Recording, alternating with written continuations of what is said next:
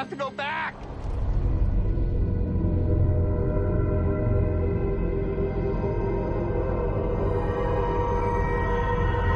Soy horroroso presentando a la gente, de verdad. A, veces se me, a veces se me olvida y me trae el capítulo y digo, ah, Carlos del Hoyo. Eh, Por cierto. que bienvenidos a la estación Dharma. Pues hola. ¿Qué tal?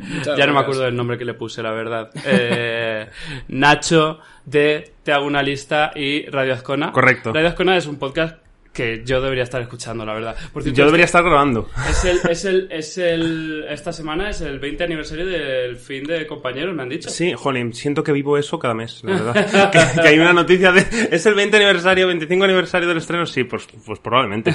Probable- Probablemente. Porque vivimos eh, cuando grabábamos el 20 aniversario del estreno, han pasado ya como varios años, o sea que sí. Madre mía. Y Noel Ceballos, eh, de los hermanos podcast y de muchas otras cosas más, ¿Qué tal? que es, es- repites, pero es la primera vez que vienes en persona. Es verdad, es verdad. Porque la otra vez tuviste COVID. Tenía COVID. Tenía COVID, entonces lo tuve que hacer desde mi, mi propia estación, Dharma, que estaba aislado. Estaba en lockdown. Estaba en lockdown. Estaba en lockdown. Exactamente, sí, sí. ¿Qué os han parecido los capítulos? Eh, a mí es que yo creo que son de los dos que más me gustan, o de los que más me gustan de la segunda temporada. Junto al primero, porque al final son como mis dos personajes favoritos, Harley y Locke, y como que los recuerdo bastante, estos dos capítulos. A mí Lockdown muy bien, de hecho es el que más me gusta de la segunda temporada y con el otro tengo una relación amor-odio que ahora, que ahora sí. explicaremos, sí, sí. Ah, sí, me interesa, me Sí, interesa. sí. Eh, antes de nada, Nacho, que es tu primera vez, cuéntame tu relación con Perdidos. Te cuento. Pues mira, yo creo que la primera vez que vi Perdidos fue una tarde tonta y caliente, como diría Stop. no, que estaba en... Referencias. Estaba en Fox, no sé por qué, haciendo zapping y me quedé y vi en la escena del capítulo 3, creo, bueno, cuando aparece el oso polar y ataca a, a Sawyer, creo que era. Ah. Y dije, ostras, ¿qué es esto? Y vi, cuando van a echar los dos primeros, que lo echaban el fin de semana, me vi el maratón, empezaban, estrenaban el cuarto y ya fue, después de ver el cuarto me caí del sofá en plan de esto que es. Estaría yo pues en primero bachillerato más o menos y fue como, eh, me cambió la manera de ver las cosas absolutamente. Porque tú, er- tú eres mayor que yo. ¿De qué Soy año del eres? 88. Del 88, un año más que yo. Esto es una cosa, una cosa de clase. Estuviste directamente en Fox la serie. Eh, yo sí. Pero una cosa que estoy muy orgulloso, orgulloso de hacer es cuando acabó la Copa Day, no, el, Roland Garros, ese Max mm, que estrenaron en la 1, yo ya había visto la serie y yo quería que mis amigos vieran la serie. Entonces grabé en VHS los dos primeros capítulos y los fui pasando a mis amigos en plan de, vete esto, vete en esto. VHS, en VHS, sí. Si no, no puedes seguir siendo mi amigo, tienes que verlo. Que acabó Sí, la sí. cinta con rayotes como, como Sí. el vídeo de orientación de Dharma. Eso es. Luego mi amigo Javi, eh, en recompensas, yo no tenía internet en- para ver el primero de la segunda temporada, me lo bajó en un CD, me lo grabó en plan de tómalo. Muy bien. Porque era... Con los subtítulos. Claro, claro, no. Creo que fue sin subtítulos porque yo no podía esperar. Donde yo ¿Y te necesito... enterabas ya? Mira, me enteré y luego lo vi ya con subtítulos eh, y me enteré mejor. Pero yo necesitaba ver lo que... Yo sé, que llevaba Ya. todo el verano pensando en lo que había dentro de la escotilla. Ya, ya, ya. Como Todo el verano pensando en lo que había dentro de la Sí, costilla, sí. me encanta. Yo te digo con lo de la segunda temporada, eh, nunca he sabido manejar torrent. Soy, o sea, yo descarga directa sí, pero lo de los torrent no. Entonces tenía un amigo eh, que me los pasaba, que me decía, toma, el enlace que tienes que bajar es esto, y yo me lo bajaba. Y hubo un viernes, esto se, se emitía los jueves, ¿no? Y nosotros lo veíamos los viernes. Hubo un viernes ¿Sí? que el tío, creo que sí. Al principio sí, luego pasaron a domingos. Sí, Ah, vale, a la, la segunda temporada yo creo que sí que lo- Eh. por lo menos yo lo veía los viernes. Y hubo una semana que este tío eh, se fue de vacaciones. Y, y claro, yo esa semana no lo pude ver. Y, hijo de puta, Es que, de es que era vacaciones. muy importante. El camello no te sí. respondía. No me respondía. me dejaba en visto. y y es, es verdad, o sea, yo recuerdo eso. No sé, era con un capítulo de, de Locke, además, que, que siempre son de, siempre eran de los que más Sí. me gustaban. Y yo como, madre mía, ¿dónde está este tío? Y me dijo, perdona que estoy de vacaciones. ¿Quién sabe vacaciones en noviembre? Por favor, Pásame el es capítulo. importante. Sí. ¿Cómo se te ocurre irte de vacaciones? He perdido el, he perdido el boli. Ah, es que salió, salió volando antes. Eh, no, pero no, ya no está aquí. Ahí está. vale. Eh... Bueno, Nacho, has traído, has traído documentación traído- aquí sí. y todo. He traído un libro de no oficial, en plan de las dos primeras temporadas, porque lo tenían que sacar ya. Este que se llama Finding Lost Sí. de Unofficial Y Guide. pues tienes pues su capítulo a capítulo. de las dos primeras De solo. las dos primeras, sí. Y luego la Lospedia, que fue como, eh, mm, si me preguntas hace años en plan de qué salvas de tu casa eh, si hay un incendio, me cojo la Lospedia y, tiro para adelante. Es muy fuerte porque yo recuerdo, eh, yo no sé si estaban haciendo liquidación en VIPs, eh, yo no sé Es qué era, sí, total, pero, pero todos nos compramos esta Lospedia en VIPs por muy poco dinero.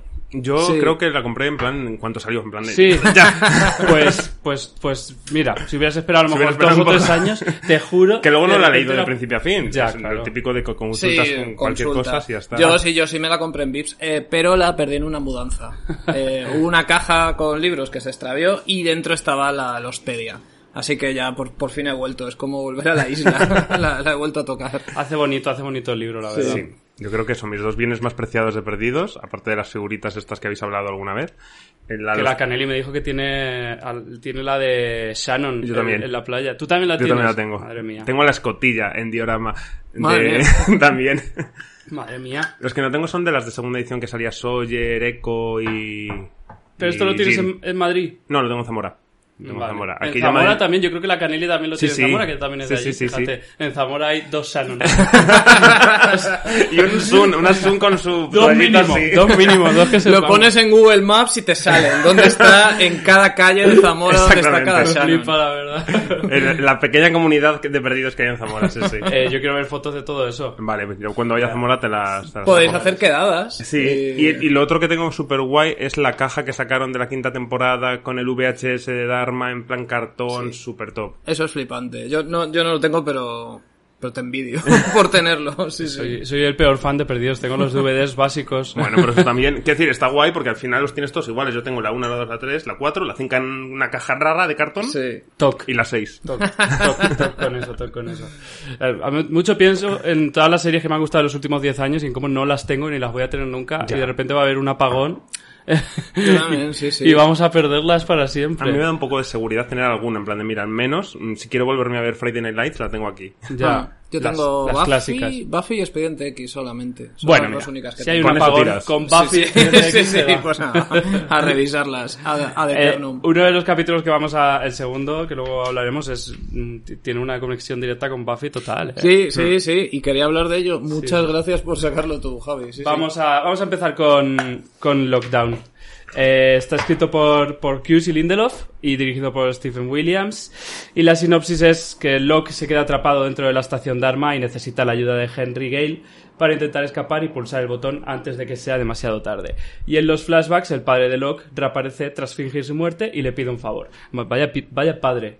Eh, y en la isla, Jack y Sawyer se enfrentan en una partida de cartas y Ana Lucía, Said y Charlie siguen buscando el globo de Henry. Eh, tengo una curiosidad, que es que en los flashbacks Locke inspecciona la casa de Nadia, la mujer de la foto. Sí. Sí. Y una nueva pregunta, que es por qué hay un mapa escondido. Yo no sé si, si- si se ve claramente que es un mapa, pero sabemos que es un mapa escondido en la puerta levadiza esta de la estación de Es, armas es que un ve- mapa. que ve Locke. Sí, Sí. sí, está aquí. eh, El Alospedia sabe.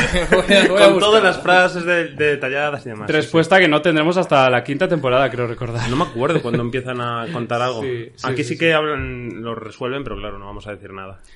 Eh, Luego hay una pregunta que voy a añadir para la que creo que no hay ni respuesta de la Lospedia ni en ninguna parte. Y eso, eso me gusta aún más, la verdad. Eh, ¿Qué? Lockdown. A ver, comentadme. a mí me- hace gracia que yo creo que eh, a Lindelof, y, y yo esto es muy Lindelof, se le ocurrió el capítulo cuando dijo, es un capítulo de Lock y tiene que estar- quedarse encerrado. Hombre. y tiene que decir, we are locked. Sí, creo que los tres estamos de acuerdo en que primero pensaron el título y luego el capítulo, Sí. no al revés. No dijeron, ¿cómo titulamos esto? No, vamos a hacer un lockdown.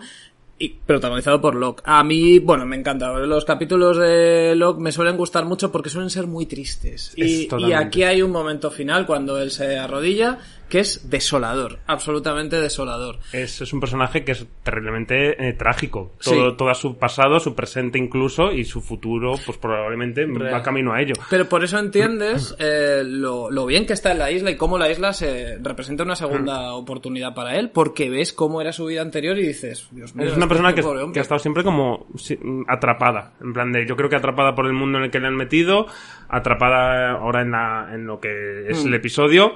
Y de hecho ya me tiro mis triples y mis cosas, en plan de... Siempre me he fijado de que en los episodios del pasado él usa mucho camisa de cuadros, en plan de... Sí. eh, y en Bueno, la isla ro- tiene ropa la... más, más patética y más Claro, triste que le en encuentran. plan como muy encajonada, muy todos... Sí. mm, revisa, ca- revisa casas, eh, tiene sus juegos de mesa que son cajas, la escotilla es como una caja. Me encanta, Sí, ¿eh? sí, sí. Es- Todo es muy una caja y en la isla, que es la libertad plena, que es lo que ella- él busca, es donde está más eh, feliz. Mm. Sí, sí, sí. Y por eso es interesante que aquí haya una parte del capítulo que queda otra vez paralizado. Claro. Que eso es su peor pesadilla. Eh, y aquí te- tiene que volver a revivirla. Y sobre todo vive atrapado por su padre, como tantos personajes Total. en esta serie. Una serie de padres magníficos. Lo de que vuelva a perder la, la movilidad es un leitmotiv de Locke que Sí. ocurre varias veces. Sí. Ya ha ocurrido dos veces hasta ahora, no recuerdo si ocurre muchas Y, más. y de pero- manera física y de manera eh, de su movilidad como persona. Quiero decir, eh, mm, ahora mismo cuando está atrapado tiene que ceder toda, mis, toda su, su confianza en Henry Gale o tiene que ceder luego su confianza en Jack. Y él le jode eso infinito, el no tener él el poder de su propia vida. Sí. Sí, sí. Bueno, pero sí que es verdad que el juego con Henry Gale, eh, yo, yo creo que están... es- hay una clara intención en Locke de acercarse a Henry Gale, de confiar en Henry Gale, de curiosidad, porque yo creo que la curiosidad es lo que mueve a Locke en muchas, Mm. en muchas ocasiones. Sí. Y le da curiosidad a este hombre, más allá de... Bueno, me encanta porque su- suena como si fuera un gin tonic. Estamos aquí a agua con hielos. Sí, sí, sí. Eh, y, y- y- y esta situación en la que ponen a Locke con Henry Gale de que tiene que confiar en él es más interesante que lo pongan a él porque Jack eh, bueno o habría sido más interesante que pusieran a Jack por ejemplo que está totalmente en contra de, de- de confiar en él Claro, es Eh, que quizá Jack no habría confiado. Claro. Y en Locke hay una fascinación por Total. este hombre y por lo que representa. Por el a- a- alcanzar la verdad de qué es lo que le va, esta persona le puede decir algo más. Y el trato al que llegan de tú me vas a defender ante los otros, pues ahí ves que Locke, aunque pertenece a esta comunidad, pero está fascinado por los secretos de la isla, que para él ahora mismo lo representa Henry Gale, entre comillas. Henry Gale, pues ya sabemos. que Decías antes que es un hombre triste y es que eh, el que tiene momentos tristes, eh, yo creo que se empeñan en hacer momentos que sean extremadamente tristes y patéticos. El- este momento al final en el que es abandonado por su padre. De nuevo. Y abandonado por la mujer que ama, que por cierto me encanta que sea Katie Sagal. Que, Sí, que- sí, que- sí. que- que fichaje más increíble y qué poco aprovechada la pobre porque ahora ya no vuelve a aparecer Hmm. Si es que aparece hasta dentro de mucho tiempo. Eh, y, y ese momento en el que él se arrodilla delante de ella y ella le dice que no, que puede haber algo más patético que que te digan que no cuando estás pidiendo, pidiendo el matrimonio. Y, y bien- y mientras te ve tu Sí, sí, padre. mientras O te ve tu padre que está a punto de abandonarte. Y que te has dejado el dinero que te estaba dando tu padre también. Sí, sí. Es que toma la peor decisión de- que podía tomar, las toma todo el tiempo. Es verdad, es un hombre que pierde todo. Es que podría ser un capítulo de, de Larry David perfectamente. O sea, le pasan una serie de catastróficas desdichas y claro. Y él pudo, pudo elegir al principio, de- cuando hacen el entierro falso de su padre, que él no sabe que es falso, y pasa todo esto en el flashback de...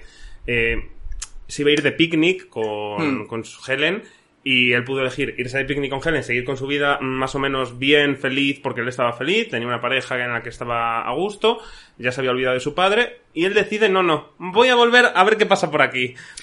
Pero aún así, pero lo hace para, para cerrarlo, porque él cree que ya ha cerrado esa historia. Va al ataúd, le dice te perdono, él considera que ya por fin ha podido pasar página y no, su padre ha fingido su muerte y vuelve a pedirle que saque el dinero, o sea, nunca va a poder avanzar y lo que le dice Helen en parte tiene razón, es que nunca va a poder avanzar mientras, mientras esté su padre como persona Sí. y Sí, emocionalmente. a mí me gusta verlo como una historia de adicción, es adicto, Sí. Sí. adicto a eso que en realidad no ha tenido nunca, que es la validación de su padre y el amor de su padre. Totalmente. Y que efectivamente en una historia de adicción el adicto toma malas decisiones siempre. Claro. Y, Sí. y podía haberse ido con esta mujer, Sí, sí. Mujerón, que, que Katie Sagal es un, gran, es un gran partido para Terry O'Quinn, la verdad.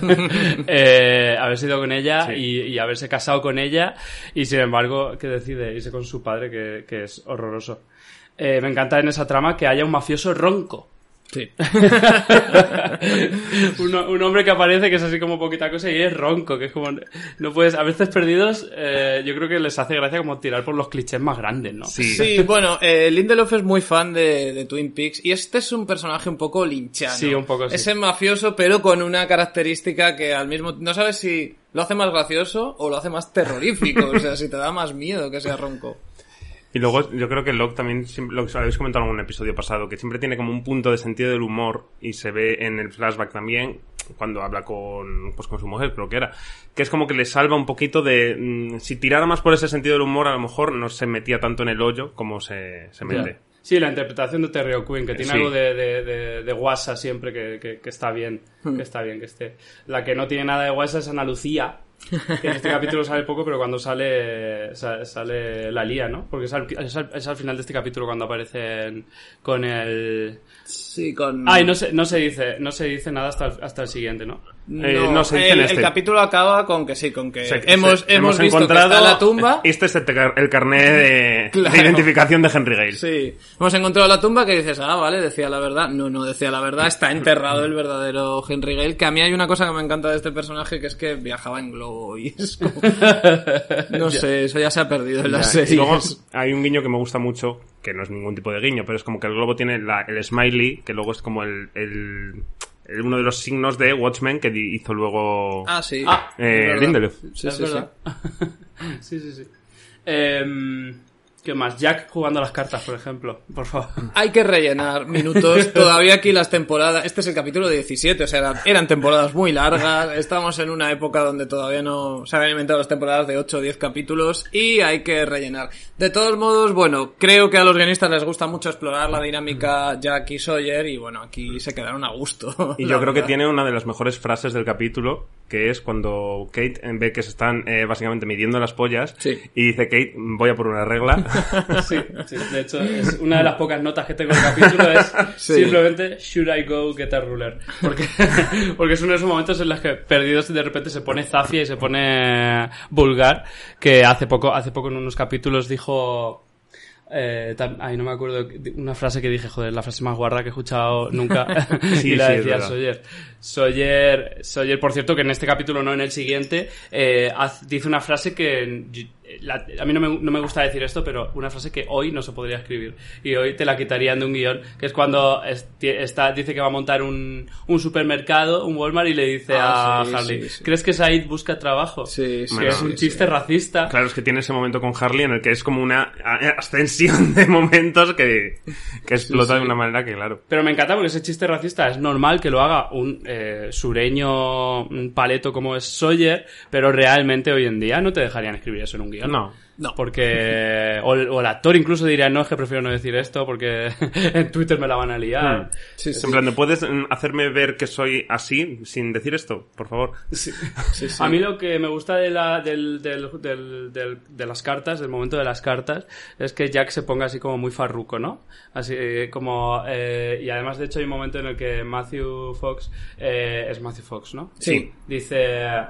Dice, cuando necesite las... Porque le, le pregunta a Sawyer, si querías... eh, si, vas, si sabías que vas a ganar, ¿por qué no me has pedido las armas? Porque si quería... Bueno, eh, sí, la- sí, esa y le dice- tengo apuntada. Le dice Jack, eh, cuando quiera las armas conseguiré las armas, pero lo que me gusta es la entonación de Matthew Fox, porque se, porque él tiene como una vocecilla así, eh, y de repente dice, eh, conseguiré las armas, y lo dice como con una voz más grave y de hombre. Me hace como mucha gracia esa... esa Él está en este capítulo muy, muy hecho para adelante. sí, sí, sí. Porque sí. luego se ve también con Kate, que es como, bueno, bueno, aquí te- tengo mi momento con Kate cuando van a, Hmm. después de la, de la partida de cartas, y es cuando se encuentran ya el paracaídas con todo, él ya estaba muy echado para adelante. Sí, me hace mucha gracia esa escena porque la relación de Kate y Sawyer está claramente eh, maldita y de repente Jack dice, bueno, no me voy a la escotilla, me, me, vu- me vuelvo contigo a la playa, ¿quieres dar un paseo? Que es como, "Uh, uh", y justo en ese momento se encuentran a, a estos, eh, pobrecito.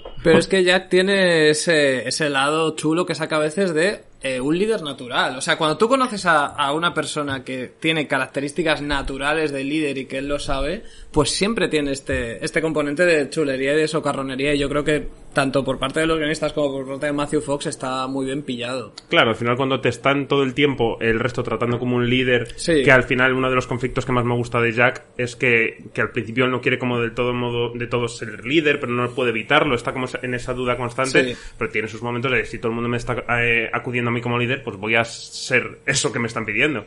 Mm, Un tío muy pragmático, un médico, quiere ayudar a los demás, pero en el fondo le gusta ser el número uno. Y, y a veces, y a veces es el sale. conflicto de él. Sí, sí, sí. Yo es el mayor cambio que he tenido viendo, volviendo a ver perdidos, que me está interesando mucho más Jack. A mí Jack no me gustaba nada al principio. En plan de no, no me, me parece un pesado, no me gustaba, no me parecía un personaje interesante, y ahora cada vez es de los que más me está gustando en esta nueva visión. A mí me pasaba hasta el capítulo de Tenemos que volver. El Jack eh, borracho, con barba. Ahí de repente me, me Claro, gustó ¿no? y se convirtió en mi favorito. Pero al principio me pasaba como a ti. Claro, yo era muy de loco, era muy de... eh, el que me da un poco la chicha. Y Harley siempre me ha caído, siempre me he identificado mucho, es como mm, tenía esa conexión. Hmm.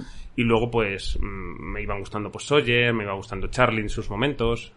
Jo, pero es que el reparto hay varios que tienen un, una- un- un encanto y un carisma que lo estaba pensando viendo el programa de es el capítulo de Harley. Eh, Jorge García en realidad es un tío que de verdad que es- ese capítulo lo lleva sobre sus espaldas, sobre sus anchas Realmente espaldas. fue una de, uno de los grandes aciertos de la serie y uno de los secretos por los que se convirtió en el mega éxito que fue, fue el reparto. O sea, es que están todos increíbles. Hmm. Sí, sí. No, más que están, es que tienen ese carisma, porque Sí. más que Tienen el papel que tienen que tener Sí, para... sí, sí, sí. Es curioso. Que es, mm, o sea, que te gustó más Jack cuando se volvió borracho y... Sí, bueno, eh, era como otra dimensión del personaje. Pasa un poco en la Patrulla X, tienes a, a Cíclope, que es el líder de la Patrulla X.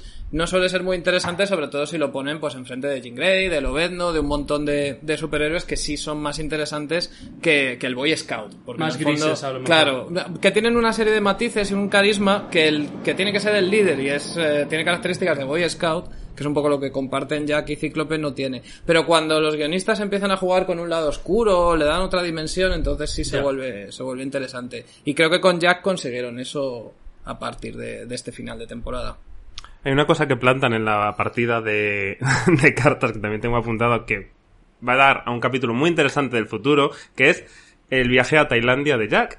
Ya, es verdad. ¿Cómo Jack consiguió ¿Cómo sus Jack tatuajes? Sí, sí, llegó a sí, sí. Tailandia? Sí, sí, sí. Eh, joder, pues tenemos las mismas cosas apuntadas. me encanta ese momento. Además me ha apuntado el nombre de, de la ciudad que es Phuket. Phuket. Sí. que me encanta el momento que dice Sawyer, eh, eh, Sawyer, ah, estuviste en Phuket o... No, cuando se está en Tailandia. Y dice, Jack, ¿sabe dónde- ¿sabes dónde está Phuket? Y dice Sawyer, eh, aunque no haya ido a... O yo también he ido al colegio, yo qué sé. Y como yo no tengo la menor idea de dónde está, No. de dónde coño está Phuket. No sé si soy más paleto que un hombre de- del sur de Estados Unidos o yo, o yo qué sé. Y luego llega ese momento en el que le dice eh, que tenía que tuvo gonorrea de, de forma de, de- de forma no De- en ese No momento me le acuerdo dice de eso. Llevan ya muchas semanas ahí en esa isla, ya empiezan a salir eso, esos Los salseos, ya ¿no? ya- Claro, al final todo, y me encanta eso cuando cómo están Kate, Harley y no me acuerdo quién era la otra persona que estaban mirando cómo jugaban a las cartas en plan de bueno, bueno, esto es el momento más Dos interesante que hemos tenido en la última semana. claro. Los animales salvajes ahí chocando, las cornamentas. esa gente eh, no tiene la menor sí. idea de que hay un hombre escondido de que hay un hombre eh, que, que tienen a torturándole y todo en la escotilla Sí. y ven a alguien jugar a las cartas y dicen ¿por Bueno, hablando de actores que están muy bien, Bueno, eh, Michael es Emerson increíble. es absolutamente increíble lo que hace en esta temporada, mm, lo que le vemos hacer capítulo a capítulo y lo, lo que hará al final de temporada, que no quiero adelantarme a acontecimientos, pero eh, le dieron un Emmy. ¿Por, por qué? Le, dieron- le tuvieron que dar cinco Emmys por lo que hace en esta temporada. porque es solo un Emmy Es que la, Sí, la sí. mirada que tiene, que, que no sabes exactamente qué está diciendo todo Sí. el tiempo. Yo, en este capítulo, como yo creo que Locke, todo el tiempo estás dudando de si es verdad, si no es verdad, qué hizo cuando saltó y estaba en el lockdown, mm, que luego en el siguiente capítulo comentan también de metió los números, no metió los números, qué pasó. Sí, es sí. como todo el rato no sabes. Es que, es que es un personaje muy complicado y si no encuentras al actor adecuado no funciona. Y aquí encontraron al actor perfecto. O sea, en, de Sí. una escena a otra es capaz de, o en una misma escena, es capaz de cambiar de la fragilidad a todo lo contrario. Es, es absolutamente increíble. Es que tiene ese físico como de. Como de un animalillo así. un- una- pero una alimaña. Una Sí. alimaña. Al mismo tiempo es un animalillo enjaulado y frágil, pero tiene una mirada Sí. como que te atraviesa. Como Y- que quiere matarte. Que y en cualquier momento te va a arrancar los ojos. Sí. Si, Y la de de- ahí- si le dejas. Claro, claro, y de ahí todos los debates que tienen de qué hacemos con este tío, porque por un lado nos da pena, pero por otro es que, es que mírale, o sea, es que va tres movimientos por delante y, y lo sabemos, pero no podemos probarlo. Aquí al final ya consiguen probarlo, por fin. A mí me encanta. Porque si ya hemos dicho que venía solo para tres capítulos, va a estar, eh, al final va a estar muchos más, gracias a su interpretación y a Mm. ese fichaje. Y, y quiero pensar en otros, en otros personajes de la televisión que haya pasado lo mismo, que seguro que hay un montón. Eh, en plan, gente que fuera solo para eh, cinco capítulos Sí. y se quedara un ¿Puede ser de que. Anya en Buffy fuera un poco así? Y Que- Spike, y Spike en Buffy, no lo sé seguro, pero al 90% creo que sí, creo que iba a ser un personaje episódico y bueno, al final se convirtió en uno de los protagonistas, creo, sí, sí. Y fíjate que En el caso de Spike, de James Masters, no creo que sea porque fuera un gran actor. A veces es que tienes, No. que, tienes que aceptar con, con, con Sí. la persona que eliges para, para, para lo que le da el personaje. Es, es muy curioso, es muy curioso. Eh, ¿Qué más hablamos de este capítulo? Pues el mural, yo creo que es uno de los puntos A ver, de, el mural. De que yo cuando lo vi en su momento, que ta- estabas ahí metido en internet con todas las eh, teorías que pasaba, es como mm, captura de pantalla, eh, Claro. a ver qué se está diciendo aquí. En plan, ves ya como otras estaciones de arma, ves que Sí. si una flecha, que si la, la, la que es esta como el símbolo de la farmacéutica también. Eh, ves un montón de frases en latín que dices, no sé qué me están queriendo decir con esto, Sí, sí. a dónde va, pero es súper misterioso. Y que es el primer momento en la serie que sus responsables se dieron cuenta del tipo de serie que estaban haciendo, que es una serie moderna que la gente la ve, pausa, Pausa. sube esa imagen a internet y durante una semana están debatiendo exactamente qué es una de las imágenes imagen. que tenía en mi carpeta de segundo bachillerato puesta. Pues tenía está el cómic de. Walt con el oso polar, eh, el, el este de... Claro, claro, está muy pensado para eso. Se nota que ya en la primera temporada lo detectaron y en la segunda dijeron, vale, vamos a darles Lo que quieren. material, vamos Ya había algo buen de material. eso en la cinta de esta de orientación. Sí, en la- sí. Porque también había como mucho, de repente, corte y con imágenes así de flashazos. Sí, sí. Sí, claramente. Yo recuerdo eso cuando lo vi, es que de ver, cuando vi el mapa dije, vale, esto lo han hecho para que lo analicemos y sobreanalicemos durante las siguientes semanas. O sea, es Y un años. cambio. sí, sí, años. Y luego que luego también- no vuelven a él en ningún momento. No, no, cosa ¿Qué teorías había de esto? De los- del mapa no me acuerdo exactamente, pero bueno, ya veías un poco que había como más estaciones a lo largo de la isla. Eh, empezabas a ver que si había una cosa en el mar también, porque también había como una parte del mapa que daba al mar y dices que hay en el mar también, porque también te acuerdas de los tiburones que aparecieron en su en el episodio de, de cuando están a la deriva, que empiezas a pensar de si también juegan con animales por ahí. Eh, luego ves también lo de toda la farmacia, pues piensas de. lo relacionas con Ethan, con Claire y que están haciendo experimentos eh, médicos y demás. Y Realmente lo importante es que meten la perla. O sea, es la primera vez que se ve la perla eh, en el mapa. Esa es la gran, gran, gran pista que hay. Y luego, pues eso, te preguntas en plan de quién ha puesto esto aquí, lo ha hecho Desmond, quién no, no- no lo ha hecho Desmond, eh, de dónde viene. Y, y luego una de las cosas que me gustan mucho es que vuelve a pasar algo en un capítulo de Locke, como en el segundo de la primera temporada de Deus Ex Machina, que hay como algo de repente que es que coincide la luz en su momento con de la cuando le está buscando preguntas y aquí que está atrapado, le aparece esto que también le a Es verdad. le hace ver otra cosa en plan de uy, que hay más allá. Claro, como que la isla le, le- le está siguiendo, le sigue dando Eso pistas. es, sí, para él son, son pruebas. O sea, para él son pruebas de que la isla le habla personalmente a un nivel que no habla a nadie más. Porque esto no lo, si mal no recuerdo, no lo comparte con nadie. Él no le cuenta No. a nadie que ha visto ese mapa. Se lo queda para él, porque entiende que la conexión suya con la isla es algo casi religioso que no tiene que discutir con los demás. Y entendemos que este lockdown es para cuando lanzan la comida, ¿no? Es- eso es lo que entendemos. Que por cierto, es, esa es otra pregunta que tengo que añadir. ¿De dónde coño sale el envío de comida? Porque es como, de repente ha pasado una avioneta. Eso pregunta en el siguiente capítulo, pero ¿pero ¿habéis visto algún avión Claro, o algo? o sea, Sí, sí, sí. ¿Qué, qué tipo de globo es ese? ya había Uber, Uber. drones entonces. Uber Papers. Ya, el- cuando hablabas de lo de la, del mar, yo me acuerdo que en la primera temporada eh, Said iba, iba por el. cuando El se va después de torturar, tal, y eh, se aísla y se va por la playa. En el capítulo en el que encuentra a Rousseau hay un cable que sale del mar y él sigue el cable para adentro, pero yo siempre me he preguntado, ¿ese cable que ese cable hacia afuera para, para dónde va? Y no sé, supongo que es una, es una respuesta que habrá que, que habrá más Sí, yo creo, que, yo creo que sí. Que, que, si no recuerdo mal, creo que en la tercera se, se habla de eso. Y ya me he olvidado eh, del cable. Hay cosas en esta serie que. Viendo estos capítulos me he dado cuenta, o sea, había cosas que se me han olvidado. La partida de cartas la había desterrado por completo. ¿La parte mi- de? La La- partida de cartas. La partida de La he cartas, desterrado por completo de mi memoria. En cambio, eh, o sea, el momento lockdown, El el, mapa, Claro. cosas que sí se te quedan para Hay siempre y imágenes que las no. tenemos, Sí. sí. desde luego. Y luego yo no sé si vosotros recordabais, ya volviendo un poco a la historia de Locke y de su padre, que ya empezaban a haber teorías, o al menos yo recuerdo, de si el padre de Locke eh, podía estar de alguna manera relacionado con el padre de Sawyer. Como timadores los dos, en plan de, uy, aquí esto puede, como siempre les gusta mucho interrelacionar, en plan de esto puede ir por ahí.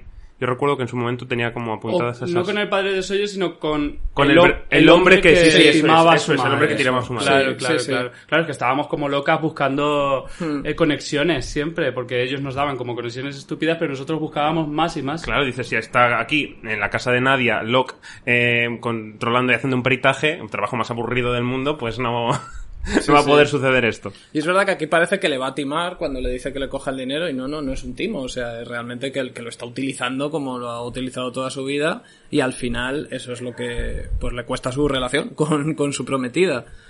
Jo, eso era lo divertido, buscar las conexiones. A mí Sí, me encantaba. O sea, buscarlas, imaginarte las conexiones. Eh. Esas conversaciones que teníamos con desconocidos en, en internet, en realidad. Sí, sí, que ya, que presumían de, bueno, yo sé cómo va a acabar. No, nadie podía saber que había que quitar el tapón. de la isla. O sea, es- no leí ni una sola teoría fan que dijera, es que la isla tiene un tapón. Y eso, ahí nos superaron Lindelof y Quizá- vamos. Quizás sí escribieron el final, en plan, tiraron todo lo que se escribió en internet y dijeron, vale, ¿qué queda Claro. que no se haya dicho? El tapón de la isla. Pues vamos con ello. Y luego eso, el capítulo acaba yo creo con una de las revelaciones que estábamos como esperando desde hace muchos episodios de Henry Gale bien o Henry Gale mal.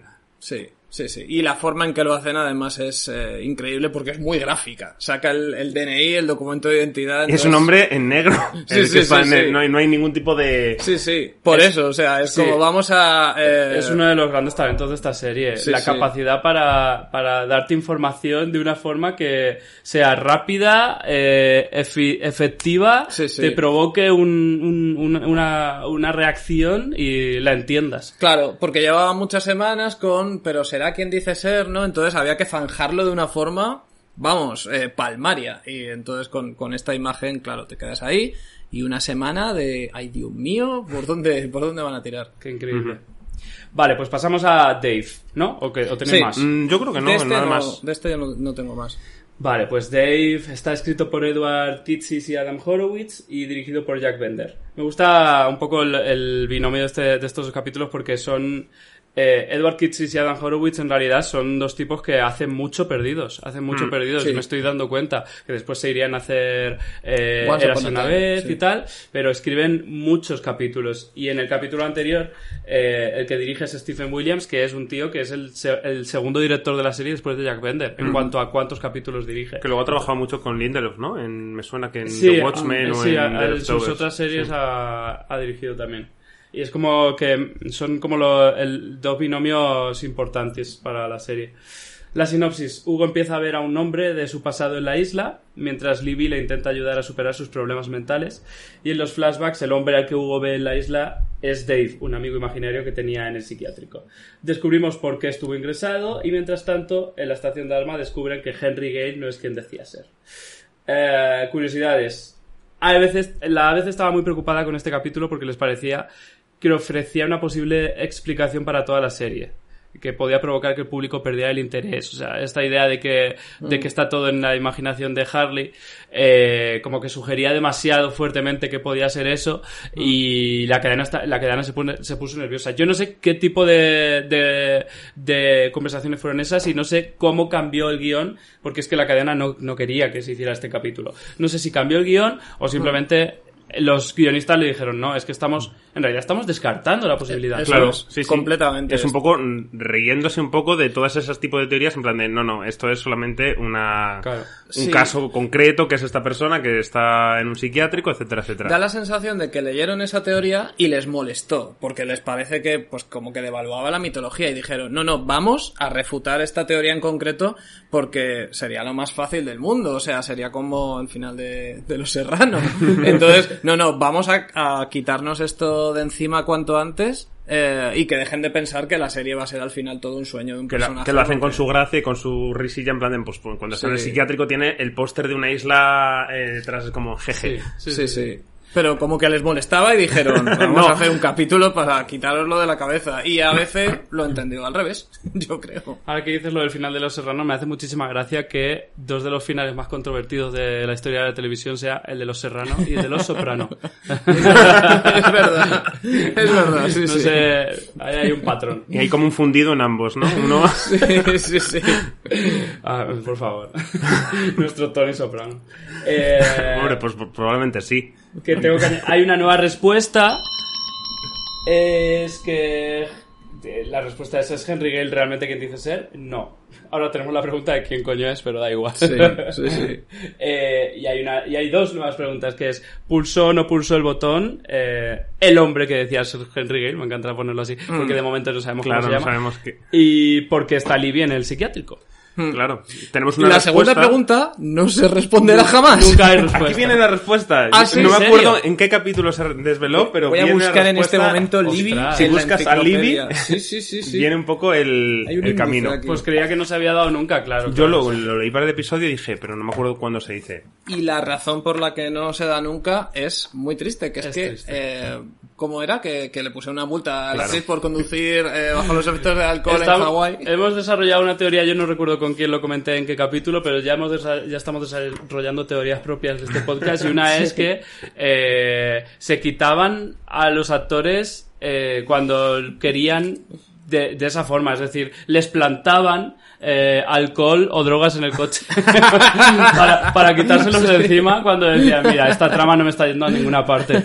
A mí esta es de la que más me molestó de Hombre. todos los personajes. Sí, porque sí, el, con el final este del psiquiátrico, yo es de los momentos que tengo como súper clavados de what. Es que es alucinante porque es el único episodio, si no me falla la memoria, que acaba con un flashback. Según, es, es el primero, es el primero hasta, y el único hasta la sexta temporada. No recuerdo si hay Vale. solo dos, pero sé que hay otro en la sexta temporada eh, que acaba con un flashback. Pero es muy excepcional, es muy Es infrecuente muy que acabe con un, con un flashback, sí, sí. Y además, que, o sea, qué final, qué flashback, yo nunca lo olvidaré y una de las Pero ellos sí lo pegas olvidaron. que- claro, una de las pegas que tengo con la serie es que se quitaran a la actriz, entonces lo, re- lo arreglaron de alguna manera en la sexta porque en la sexta, en ese mundo alternativo, sale Libby y está también en un hospital psiquiátrico. Y en algún otro episodio de entre medias de flashbacks de estos entrelazados con gente, eh, Sí. ahí sale también. Pero esa conexión que tenían ella y Hugo, que en este capítulo se explora muchísimo, claro, eso como que Claro, a mí eso es quedó- lo que más quedó. A mí Nada. mole- me molestó el final de Libby por eso, por... Bueno, que ya lo hablaremos en el futuro, pero Sí. por... Porque la trama con Hugo eh, Sí. me, me gustaba emocionalmente, ¿sabes? Más allá de, de la mitología de la serie, yo estaba invested en esa, en esa trama. Mm. Y además- y quitarte a la actriz por cuestiones extra... extra diegéticas, digamos, Sí. eh, y, y cercenar esa trama me parece, bueno, me parece, digamos, eh, cosas del directo, como, como Claro. ocurre en la televisión, cosas de la televisión lineal, vaya. Y muy injusto porque a Matthew Fox también le pillaron, pero claro, era el Hombre, protagonista, no se le van a quitar. Perdieron la oportunidad en el primer capítulo, pero Claro, sí, sí. Ya. Eh, bueno, y además es un final que explica cosas del capítulo que no entiendes muy bien. Cuando ella le dice, vamos a destruir la comida, y piensas, no, no la destruyáis, dejársela Bueno, a los bueno. demás. Pero claro, cuando ves que ella también, no, digamos que no está muy buena de la cabeza tampoco, dices, ah, vale, ya entiendo entonces lo que ha ocurrido aquí, que, que se han encontrado dos personas que parecía que Libby era la, la sana, la cuerda, y que no. La, Al final- la psicóloga, Al hecho. final, claro. claro, claro, al Pero es que ningún psicólogo está sano. o sea, Claro, y al final ves correcto. que, que este hombre... Como licenciado en psicología, te puedo decir que correcto. hombre que... Pues al final ves eso que ha pasado de aceptar consejo de su amigo imaginario que no está bien y no recomendamos a nadie que lo haga, a aceptar consejo de alguien que sí parecía que tal, pero luego al final ves que no. Pero esa escena es muy graciosa porque además está rodada como si fuera algo bonito, algo feliz, y en realidad... Claro, pero es, una- dentro- es un- es muy terapia de psicólogo. Lo que pasa es que no estamos teniendo en cuenta el contexto que es una isla Claro. en la que no hay comida. Sí, sí, dentro de la lógica psicológica del personaje es un, es un momento positivo. Es Sí, sí. Estás, estás tirando la comida liberándote de esa, de esa adicción también. Menos mal digamos. que luego llegó el globo Pero este a la tremendo, isla. tremendo ese momento de acabo de, de librarme de toda la comida y dos pasos doy. Sí. Aquí tienes más. Uber Eats, llega Uber Eats a tu Es casa. el tipo sí, de sí. humor de perdidos de ironía fuerte, fuerte. Eh, la, la relación con, con la, la relación entre Libby y Hugo es muy guay en este, en este capítulo porque es como muy adorable. El hecho de que él, eh, una de las razones por las que empieza a desmoronar- mo- desmoronarse todo en su cabeza es que ella le esté haciendo caso. Claro, Mm. O sea, es, es- el- es es lo que despierta su autoodio, que es lo que ha desarrollado a lo largo de toda su vida. El hecho de no sentirse válido para sí mismo y para con los demás. Entonces él no es capaz de entender que una persona pueda gustarle, a, él pueda gustar a otra persona. Y es que también le- se lo dice ella muy guay, es una frase súper chula, que es la que dice, no me digas eso porque me ofende, en plan de, ¿por qué no va, Sí. voy a tener yo estos sentimientos hacia ti? Es una frase increíble. No, se- se- le dice que le ofende, le dice, no me digas que soy imaginaria porque eso es ofensivo. claro. me Sí, encanta, sí, sí. me encanta como reacción en realidad. Eh, por, favor, ahora hablaremos de ese momento. Sí. Antes quiero, quiero hablar de, es que, es que, eh, sigo en el principio con Libby, este momento de decirle, tira la comida, tal, y le dice, ¿quieres un cambio? Pues cambia. Eh, esta psicología de Ana Guerra. De Ana Guerra total, ¿no? De, Es verdad. de, ¿Quieres salir del armario? Pues sal. Claro. No hay ningún problema. Una Estás sonrisa. mal, no estés mal. Que de verdad que yo durante un momento de mi vida, el año pasado creo que fue, eh, decidí hacer caso a Ana Guerra. Me levanté un día, estaba fatal y dije voy a estar bien. Y durante unas semanas, meses, fue bien. Pero es ¿eh? un poco lo que Es una decisión que puedes Es el, tomar. el fake it till you make it, que también di- dicen que sirve. Pues sí, sí, sí. En este caso, a, a Li- Libby tiene un poco de razón, pero es un poco la escuela de psicológica. Sí, pero habla mucho del capítulo este, del cambio, y, y Hugo habla mucho de si es posible el cambiar o no, ya sea de manera física o de manera eh, de cómo se ve a sí mismo. Y, y él también se está atrapado un poco en ese, mm, creo que no puedo cambiar, en mi percepción que tienen los demás de que soy el gracioso ante los demás, el simpático y ya está, que con el momento en el que se pelea con, eh, con Sawyer y ves a Jin riéndose, ves un poco la condescendencia que él me cae bien, cae bien en los demás, pero el resto se están riendo un poco de en plan, qué gracioso. Bueno, también disfrutando que alguien esté Disfrutando de pegando a que, Sawyer. que alguien esté pegando a Sawyer, pero en la personalidad de Hugo creo que también hay una parte de decir, Ya. "Mm, no me toméis en serio. quiero Ya, decir. ya, ya, ya, ya. Mm.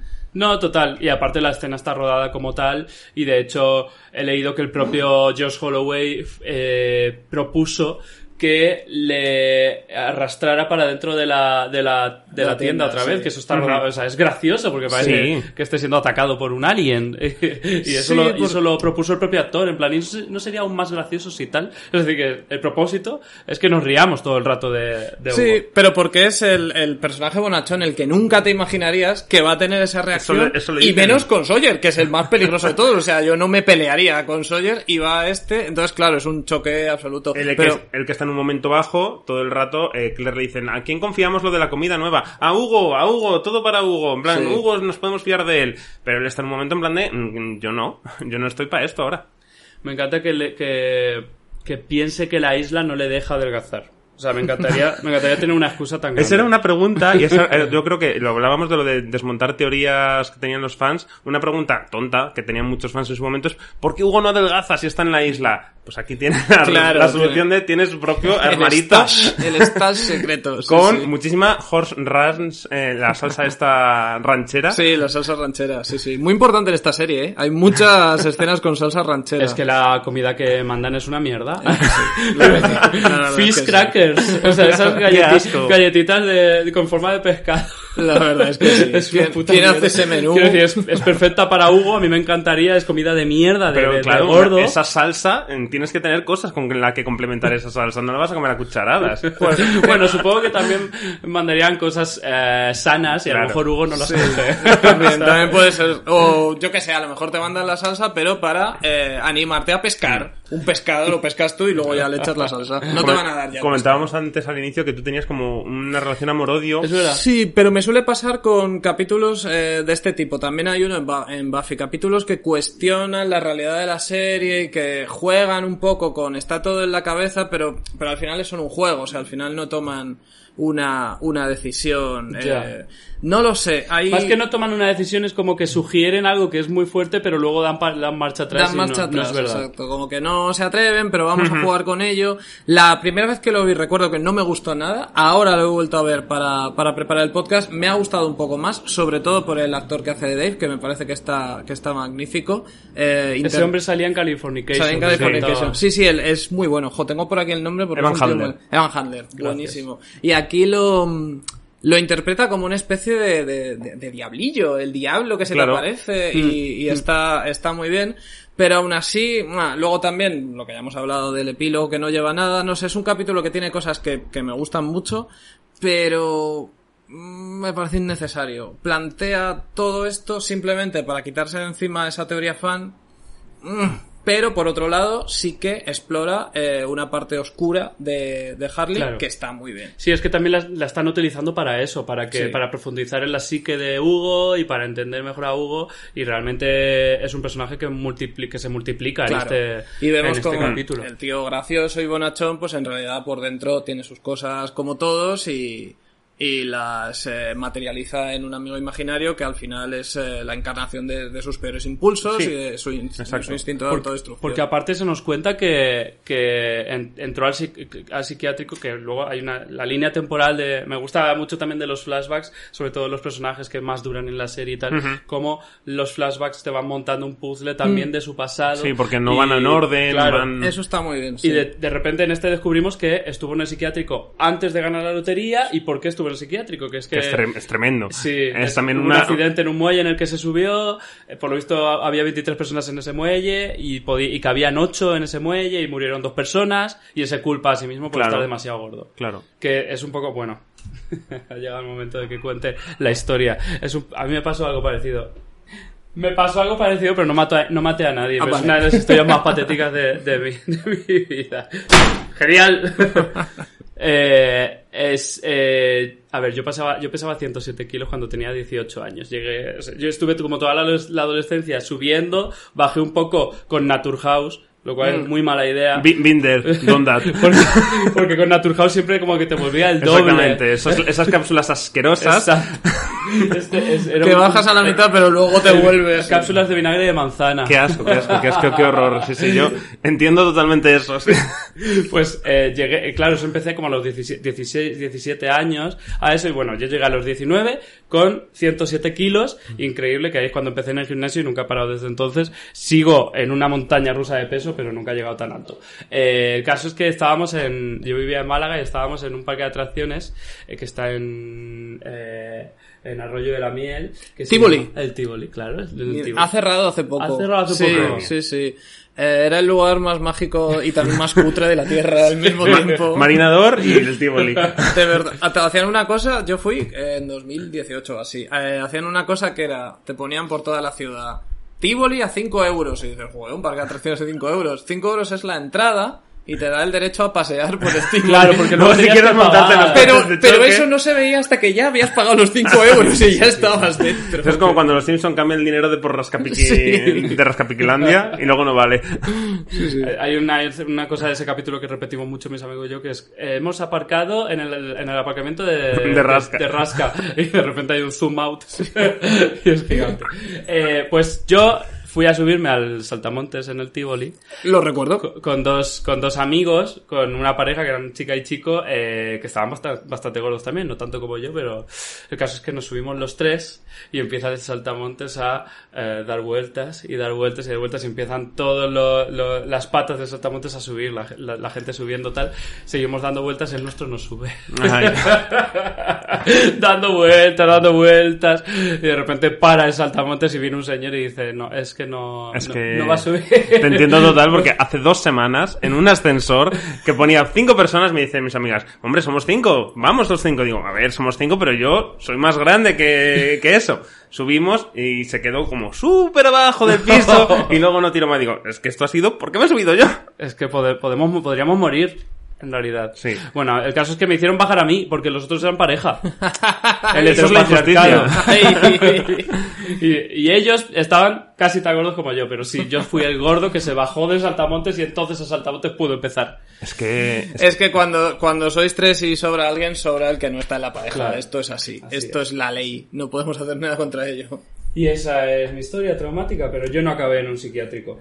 ni, ma- ni mataste a nadie. Pero de, cosas que han pasado en relación con vida, eh, tengo que apuntado también en plan de la terapia que tiene Harley de tienes que hacer una lista de cosas que te gustan de ti mismo. Digo, esto lo he vivido yo en mis últimos dos años con el psicólogo de Hombre. tienes que hacer una lista de cosas que te gustan de ti mismo. En plan, hombre, no has puesto ninguna cosa de tu físico. Correcto.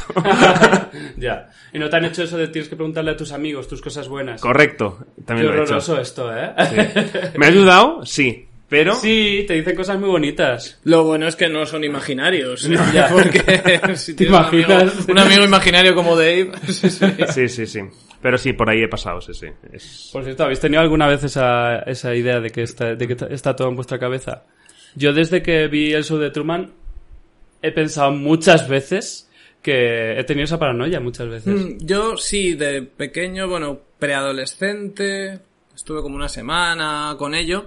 Eh, y hace poco, el año pasado, vi un documental eh, que se llama A Glitch in the Matrix de eh, el efecto Matrix. O sea, gente que de verdad lo cree y que como considera que esto es una simulación, pues coge una escopeta y mata a alguien, este tipo de cosas. O sea, es que es, puede llegar a ser muy peligroso. ¿Y eso nació con Matrix o pasaba No, antes de Matrix? pasaba antes. Lo que pasa es que eh, el documental se centra sobre todo en un caso de un chico muy obsesionado con la película, iba todo el día con la banda sonora en los cascos eh, y mató a sus padres con una escopeta porque él creía que nada de esto era real. Entonces su abogado utilizó por primera vez una defensa que no se usa mucho, que es la defensa Matrix. Que es, mm, mató a sus padres, pero porque tiene eh, una enfermedad mental y la enfermedad mental es que cree que estamos en Matrix. A partir de ahí han pasado, eh, por desgracia, muchos casos parecidos y ya está como tipificado como la defensa Matrix.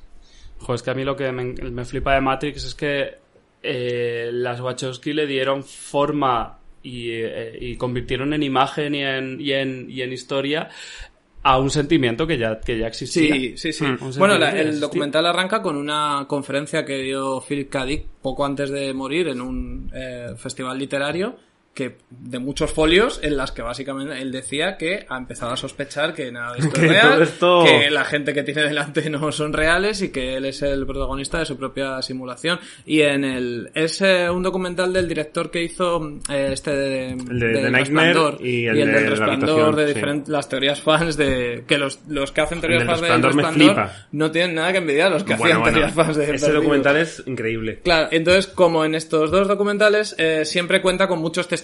Aquí cuenta con testimonio de gente, pues eso, que no, no han llegado tan lejos como, como el que mató a sus padres, pero sí gente que, que cree que, que vivimos en una, en una simulación, que nada es real, pero que más o menos pues viven su vida eh, de, lo- la, de la mejor manera que pueden. Uno de ellos eh, completamente consciente de que es un personaje jugable y que hay una entidad superior que lo está jugando como en un juego de ordenador. Joder. Sí, sí. Claro, yo la, la diferencia es de, de pensarlo. ah, Yo alguna vez he tenido la fantasía, en plan de, ay, qué guay sería si esto fuera, pero ahí se queda. Ya, no. Tenemos otros problemas. Sí, Sí, sí, la verdad es que sí. El problema ontológico lo dejamos para, para otro momento. Que volviendo al capítulo, Sí. eh, esto, es precisamente este- esto de pensar que, no, que está todo en su cabeza, ¿vosotros creéis que hubo algo de abre los ojos? O más bien dicho, Vanilla Sky en, est- en- en la, en la creación de este capítulo. Porque me hace gracia. eh, hay varios paralelismos. Porque tengo que decir que a mí abre los ojos me gusta, pero he de decir que a mí la que me gustaba en el, en, mi, De verdad, en- en mi era- adolescencia era Vanilla Vanilla Sky. y puedo hacer toda una defensa de ello sabiendo que es peor película. Pero, pero hay, hay varios paralelismos y uno de ellos es que eh, Dave, antes de tirarse por el, por el Sí. precipicio, que es literalmente lo que tiene que hacer eh, Tom Cruise barra Eduardo Noriega eh, al final de la película, que es tirarse para despertarse, eh, Dave le dice See you in another life, que es una frase que aquí dice, dice Desmond y tal, pero aparte también la dice Penélope Cruz en Vanilla Sky. Ah, amigo. Que era una frase mucho peor porque decía See you in another life when we are cats. Cuando Cuando, seamos gatos. gatos. Sí, sí. que es una de las peores frases de la historia A del lo cine. mejor no hacía falta esa segunda parte. Eh, pues a la novia que Ojalá tenía lo en ese dicho. momento le flipaba esa frase y lo decía mucho y yo nunca la entendía. Sí, sí. No, no, es una frase horrorosa y que Es yo me horrorosa. tatuaría. Solamente el When We Are Quizá Cats. ella se la llegó a tatuar porque lo decía muchísimo, le marcó esa frase.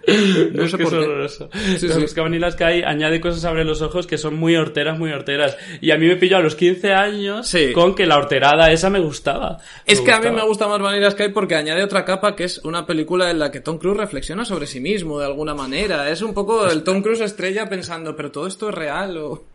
Por eso me gusta más a mí también eh, que abre los ojos, sí, sí. Y no lo había pensado, pero es verdad, lo de cuando se va a tirar del precipicio tiene que estar basado en eh, Ya, es- Sky. es- sí, sí. se parece mucho, se parece mucho. Es una, es una idea guay, claro. Es que además es que es eso, es que es una persona que sabes que está mal, pero ahí te, está pidiendo literalmente un salto de fe. Claro. Pero al espectador también se lo pide, porque en realidad ahí es cuando te está poniendo a prueba a ti, en plan, no, no, es que a lo mejor es verdad, y a lo mejor se tira y se despierta, y acaba la serie. Claro, yo- no va a ser, pero... Eh, Pero en ese te- momento te tienes la duda, la igual que tienes, llevas toda la temporada con la duda de Henry Gale, es como, mm, no sé, todo el tiempo es como un conflicto mental que también tienen ellos de eh, yo no sé eh, de quién puedo fiarme, si incluso de mí mismo o no. Y ojo, eh, una de mis frases favoritas del capítulo, el chat Linus que dice, no, no puse los números, me quedé Ah, ahí bueno, mirando bueno. y ya está. O sea que ahí dices, madre mía, este tío, Es- este sí, tío. En esa escena quería, quería yo llegar, porque, bueno, hay varias cosas. En esa escena dice una frase increíble, que es que dice que Dios no puede ver esta isla, Sí. igual que el resto del mundo no puede ver esta isla, eh, que, que- que es, es increíble por lo que implica... eh, a la metodología de la serie, pero también por lo que implica en cuanto a ética, en cuanto a filosofía.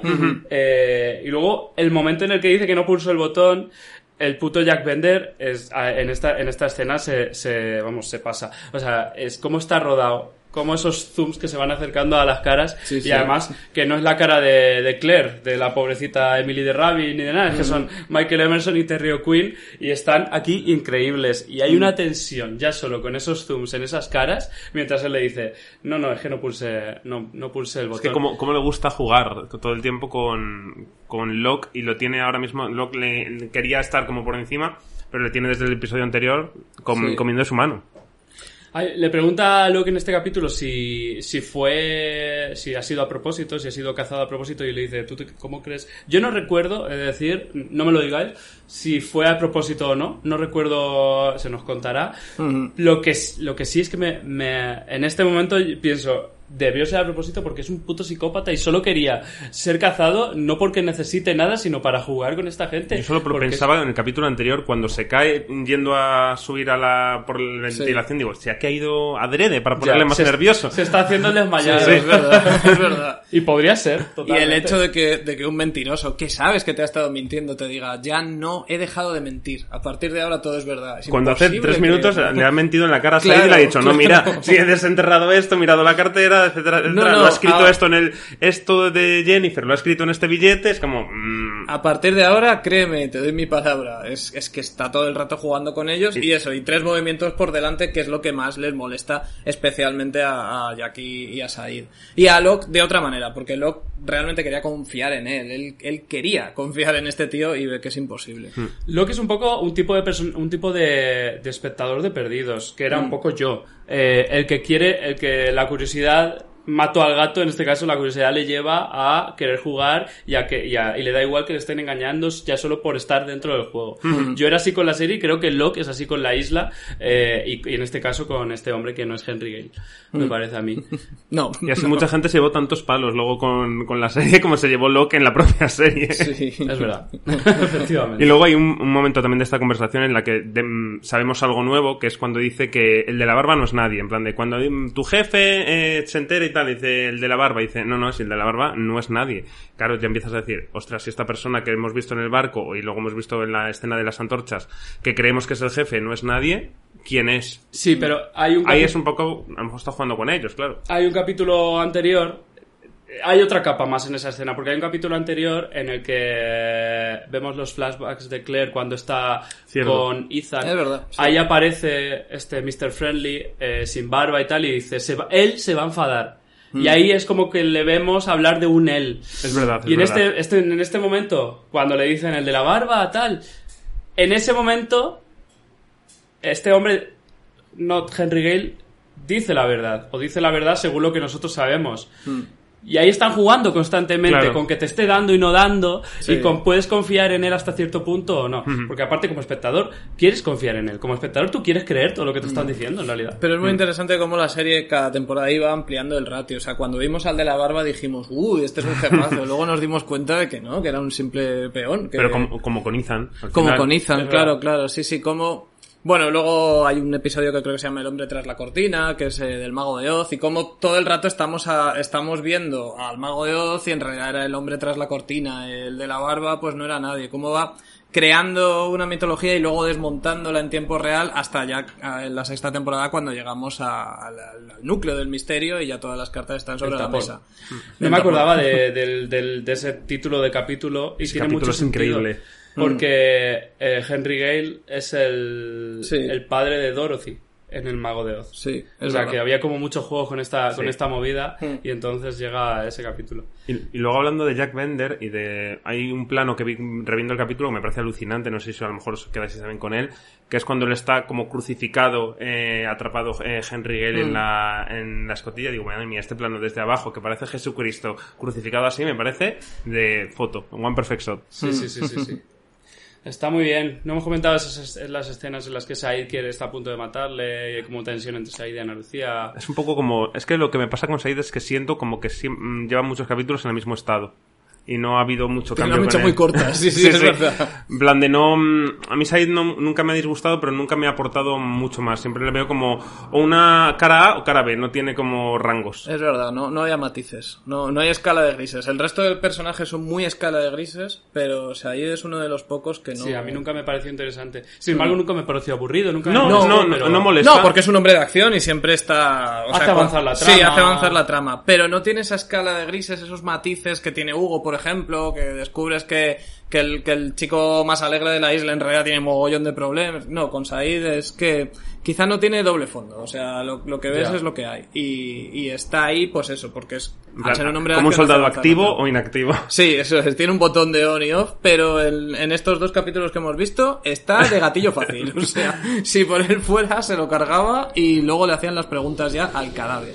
Ya, es que- Ellos lo intentan, ¿eh? Porque Sí. Said tiene este trauma de que, de que no quiere, de, de que es un torturador y como que eh, no quiere torturar, pero acaba torturando. O sea, como que los guionistas lo intentan, pero Sí, yo sí. creo que ahí entra el actor. El actor. Como, el actor, eh, consi- como, como por ejemplo Evangeline Lilly, eh, consigue darle a Kate una, un, un, un fondo y una redondez más allá del guion, sin ser ella una gran actriz, simplemente porque hace clic con el personaje. Eh, Yo y a veces esto- me pregunto qué hubiera pasado si Shannon no hubiera muerto con Said. A lo mejor habría sido distinto por la relación que tenían ambos dos. A lo mejor podrían haber mm, Sí. confluido de otra manera. Ya. Sí, puede ser. Es que hay personajes que, que no fueron avanzando y yo creo que Said es el, es el mejor ejemplo. Eh, el matrimonio también. Sun y Jin no, no avanzaba. O sea, Ya. llegó un momento que se quedaron en estasis y simplemente estaban ahí. Pero, pero no fueron avanzando como los otros. Sí, sí. Por alguna razón los no caucásicos. Es verdad, la verdad es que sí. Ups. Bueno, eh, ¿tenéis algo más que comentar? Yo un par de tonterías. Venga. Eh, hablando de lo de los padres y las relaciones con los padres, eh, David se llamaba el padre de Hugo, Dave se llama el amigo imaginario. Eh, ese odio, esa parte del auto-odio porque la persona que le abandonó fue el padre que le abandonó 10 y pico, 17 años creo que fue. mm, algo de ahí tiene que haber. Es que lo he leído, sí. Lindelof directamente en alguna entrevista dijo que estaba hecho a propósito, que era un juego, un juego de que efectivamente es, es- es- era una, un- una, eh, eh, Una la traslación, a lo mejor, de su padre. Sí, sí, sí, sí. Un- Una proyección de su padre. Al que hay que entrevistar es al padre de Lindelof. ¿Qué le hiciste al chiquillo? Por favor. Creo que se le murió poco antes de Perdidos. Ah, vaya, vaya. Con lo cual también había Sí, mucho, mucho aire, mucho. sí, eso- eso y luego me obsesioné mucho yo con los números en su momento y contaba en plan de el Conecta 4 tiene 42 huecos exactamente y yo empezaba a poner en plan de si tiras las fichas en plan la 4, la 8, la 15, la 16 digo ¿qué forma esta esta imagen? Y yo tenía en mi, en mi agenda de instituto esa, ese Conecta 4 hecho en plan de uy aquí que está una D o una H a lo mejor de Dharma. Es posible que O sea, plantasen muchas pistas falsas precisamente para, eso, para para, mí, volvernos para locos. Sí, sí, sí. Yo voy, creo a, que lo voy a coger de para todos los capítulos. ¿eh? lo que quieras. Por favor, yo estoy muy feliz de estar aquí, me hacía mucha ilusión venir. Le das una dimensión de, de locura y de, de, de friquismo. De persona que- realmente enferma. Bueno, yo voy, voy, a, voy a acabar loco también con este podcast, o sea que... Sí, ya en la quinta temporada Sí. directamente eh, to- todas las paredes llenas de números. ¿Cómo no voy a identificarme con. Harley? Si estaba con- también como él ahí. Tú no estabas gordo. ¿Eh? Tú no estabas Pues gordo. como ahora, igual, sí. Yo, tú Ah, es que como eres grande no te veo como, como No, pero tus, gorda. tus 108 kilos de peso es mi vida normal, quiero decir. mi día a día. Así que sí, yo siempre me he visto como muy grande, en plan de muy mm, como Harley o identificado al menos. No, no sé si la imagen de los demás es la misma, pero la mía de mí mismo sí era un poco igual. Y esa, de momento. Pues no, no, no, no. Yo te veo como grande en general, no te veo gordo. Fíjate. Eso me dice la gente, pero lo Claro. que pasa es que mi cabeza, En tu pues... cabeza, no. bueno, pues eh, seguimos con terapia.